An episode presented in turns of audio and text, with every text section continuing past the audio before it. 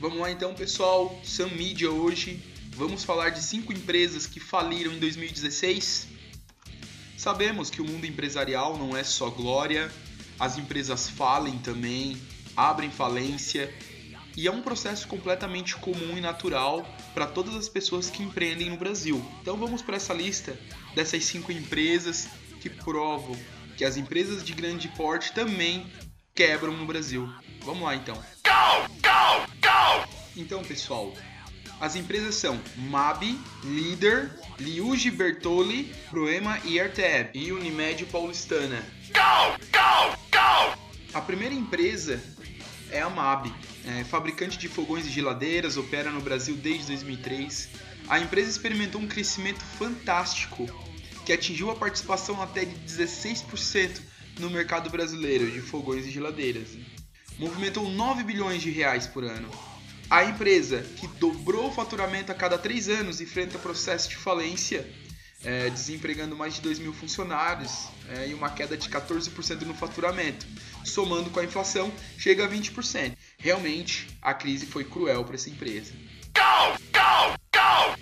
A segunda empresa é a Líder, varejista carioca, vivenciou um boom no mercado brasileiro, agora vive uma situação bem complicada graças ao resfriamento da economia e o derretimento das vendas no varejo. Junto com a aliança conturbada com o banco, BTG, que comprou e controlava a empresa. A aposta foi alta demais.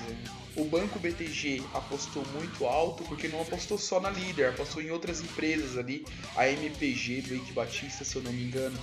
Né? E a falta de profissionalização de uma série de setores da economia brasileira junto à virada da economia de crescimento para a recessão, a falta de capacidade operacional levaram a empresa à quebra. Atualmente a empresa possui mais de um bilhão de reais em dívidas né, e teve a falência confirmada pelo banco. Então, mais uma empresa aí que deixou mais de 5 mil pessoas desempregadas, infelizmente. Né? Go, go, go! Vamos lá então, a próxima empresa, a terceira empresa é a Luigi Bertoli.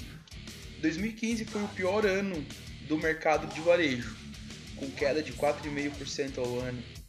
Mas parece bem tímido, bem tranquilo quando a gente compara esse valor com as perdas no setor de tecido, vestuário e calçados, que caiu 8,6% ao ano, né? ladeira abaixo, literalmente.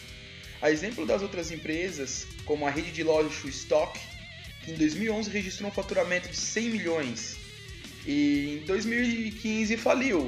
Quer dizer, é, aqui está aparecendo bem certinho a timeline da crise que aconteceu no Brasil, que tem tanta gente que força, né, dizer que não existiu crise, existiu sim, as empresas elas sentiram. O grupo Gap, donos da Luigi Bertoli e representantes da Gap no, na, no Brasil, também sentiram os efeitos. A empresa tem 97 lojas no país, e isso é a Luigi Bertoli, tá? É, 97 lojas no país, com 544 milhões em faturamento. Né? Ela enfrenta problemas desde 2013 e no momento atual é completamente negativo, o que forçou a decisão de pedir recuperação judicial. As dívidas da empresa acumulam 513 milhões. Né? Quando falamos desses valores muito altos, né? pode colocar aí BNDES, empréstimos bancários, né?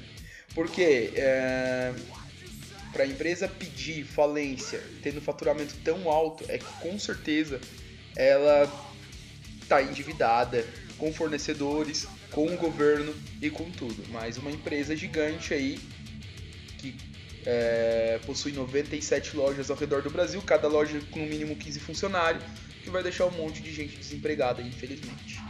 Go, go, go! Vamos lá então.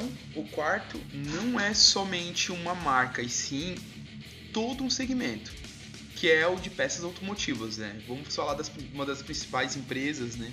São duas, desculpa, uh, das principais empresas de peças automotivas do Brasil. Estamos falando da Poema e da Arteb. Com a queda de 26,55% nas vendas de veículos em 2015 não demorou muito, criou um monte de vítima. Enquanto a General Motors, empresas de grande porte, é, iniciavam férias coletivas para evitar as demissões. Né? Vamos lá, General Motors, a Fiat, BMW, as grandes montadoras.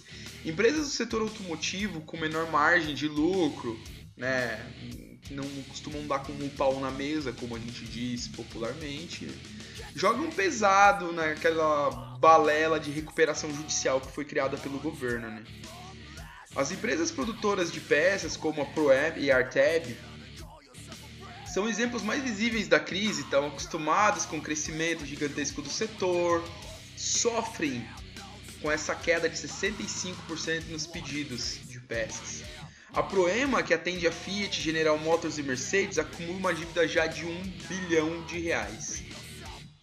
A Arteb, que trabalha no segmento de iluminação automotiva, demitiu 220 dos seus 1.300 funcionários. Né? É aquilo que a gente sempre fala, sempre acaba estourando lá embaixo na pirâmide. Né?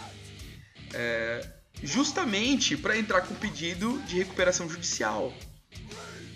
O setor automotivo, então, registrou um recuo de 17,7% no faturamento, gerando percas de 30 mil postos de trabalho. O setor automotivo levando o Brasil aí pro buraco total, né?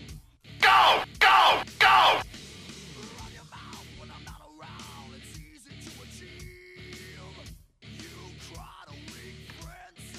Agora vamos falar da última empresa, e essa é uma empresa que todo mundo conhece no Brasil.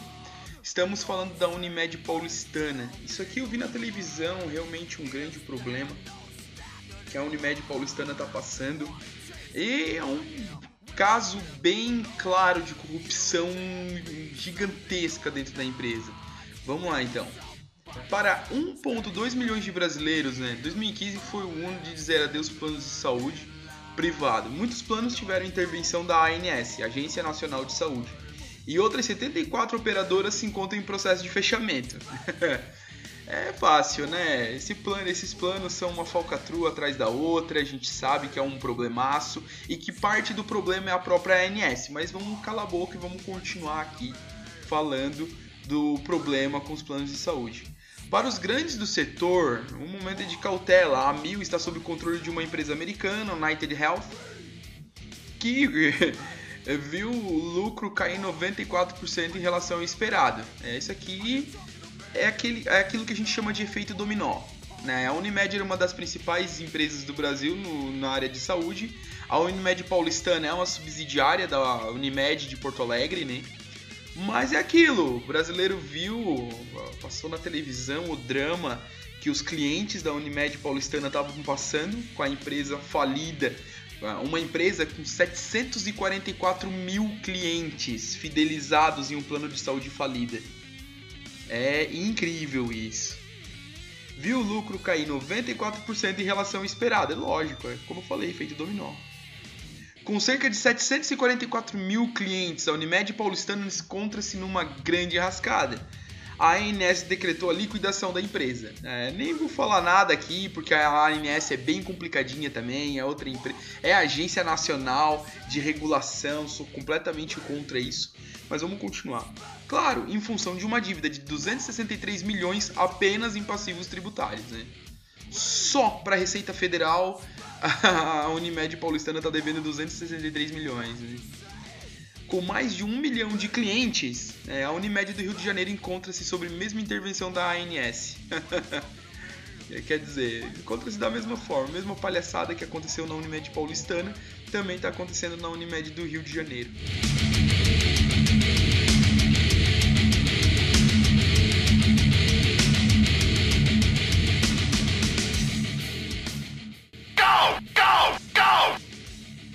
Pessoal, vamos entrar lá no site www.samuelr.com.br. Você vai encontrar os outros podcasts lá e você também vai encontrar uma loja virtual lá que a gente montou de afiliado para aumentar um pouquinho a nossa renda aqui em casa, porque tá foda. Abraço e até amanhã.